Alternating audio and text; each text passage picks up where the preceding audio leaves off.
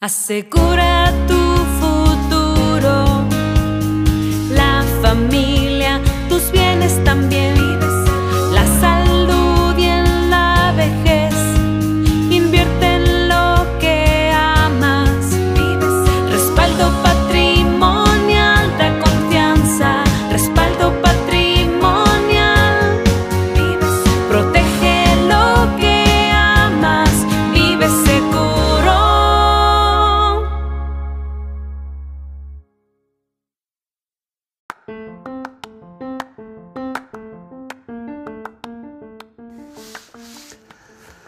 Día 3.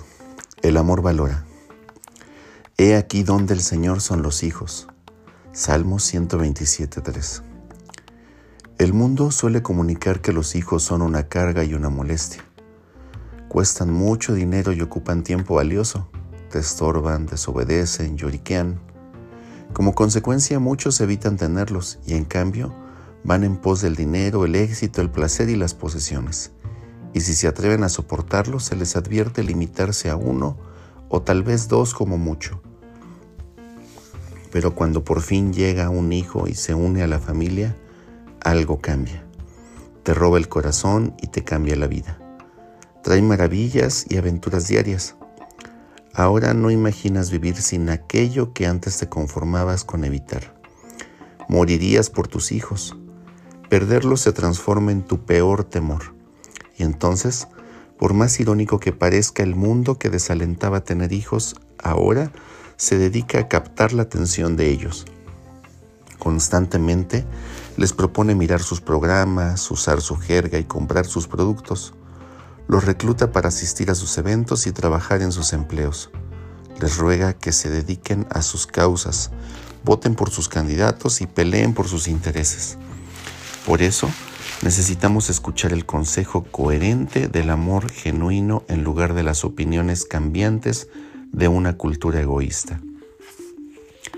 El amor nos recuerda que los hijos son y siempre han sido invalorables, deseables y un tesoro único. Son nuestro legado vivo y andante, y cada uno tiene un potencial inexplorable y sin límite. El amor nos ayuda a verlos como Dios los ve, una de las mayores bendiciones en la vida un deber sagrado, una responsabilidad privilegiada, un deleite precioso. A través de las páginas de las Escrituras vemos un hilo en común, el gran amor de Dios por sus hijos. El primer mandamiento en la palabra de Dios es ser fecundos y multiplicaos. Génesis 1.28. La primera vez que se menciona el amor en la Biblia Dios habla al respecto en referencia al profundo amor que Abraham tenía por su hijo Isaac. Génesis 22.2. Las bendiciones del pacto divino sobre los patriarcas incluían principalmente las promesas de hijos y la bendición que recibirían las naciones futuras a través de ellos. Génesis 26 del 1 al 4. El Señor les pidió a las familias que se dedicaran a sus primogénitos como regalo para Él. Génesis 13.2. El último versículo del Antiguo Testamento explica el deseo de Dios de hacer volver el corazón de los padres a sus hijos.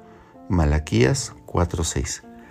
Y quizás este sea el pasaje más descriptivo de todos. He aquí donde el Señor son los hijos y recompensas el fruto del vientre, como flechas en la mano del guerrero, así son los hijos tenidos en la juventud. Salmo 127 del 3 al 4. La palabra don significa una herencia dada por, Dios, otorgada como parte de la porción que le toca a cada uno en la vida. Isaías 54, 17. Los hijos son como el precioso fruto de un huerto, una recompensa valiosa para saborear y disfrutar que hace que valga la pena todo el trabajo que invierte el agricultor. Son como flechas preciadas y salvadoras en manos de un guerrero, formadas de manera única para ser lanzadas y causar un impacto profundo en el mundo. Considera como contrario a la creencia popular cada una de estas analogías. La herencia, el fruto y las flechas se refieren a cosas que la gente suele anhelar en lugar de querer evitarlas o minimizarlas. Jesús reprendió a sus seguidores por tratar a los niños como si fueran una intromisión o algo irritante En cambio, invitó a los pequeños a acercarse diciendo que traen gran bendición a nuestras vidas, porque de los que son como estos es el reino de Dios. Marcos 10:14. Colocó un niño frente a los discípulos y afirmó, Así pues cualquiera que se humille como este niño, ese es el mayor en el reino de los cielos, y el que reciba un niño como este en mi nombre, a mí me recibe. Mateo 18 del 4 al 5.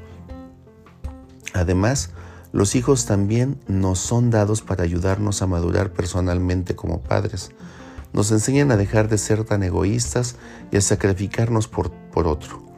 Nos sacan de nuestra comodidad y expanden nuestras capacidades.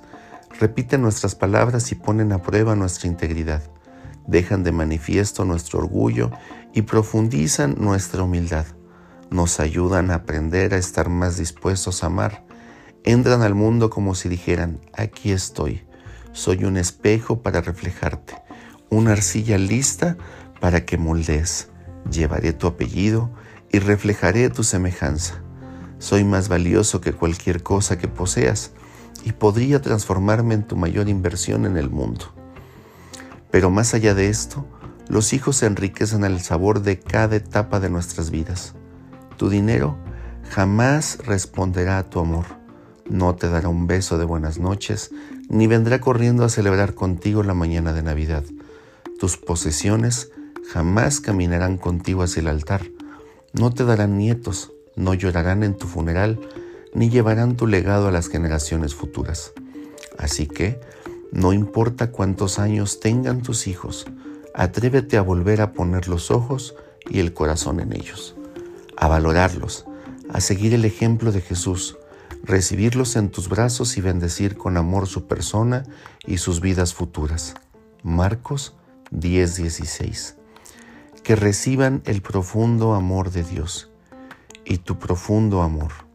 ¿Dan mucho trabajo? Sí. ¿Nos cuestan mucho dinero? Sí. ¿Pueden revelarse y ser fuente de gran estrés? Sí. ¿Pero no son acaso irreemplazables y completamente inestimables? ¿No merecen que le dediques tu vida, tu amor, tu tiempo y tu atención?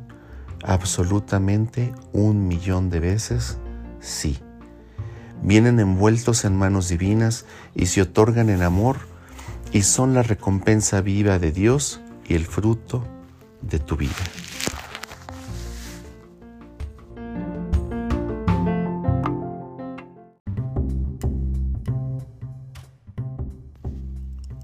El desafío de hoy es, hoy mismo comunícales a tus hijos que son un tesoro para ti. En tus propias palabras exprésales, eres un regalo invalorable para mí y doy gracias porque estás en mi vida. Luego, agradecele a Dios por ello y por la oportunidad que te ha dado de amarlos y valorarlos cada día. Haz una marca en tu libreta cuando hayas completado el desafío de hoy y contesta las siguientes preguntas. ¿Sueles ver a tus hijos como una carga en la vida o como una bendición de Dios? ¿Qué necesitas cambiar en tu forma de verlos? Y por último, escribe qué les dijiste el día de hoy. Que Dios te bendiga. Asegura tu me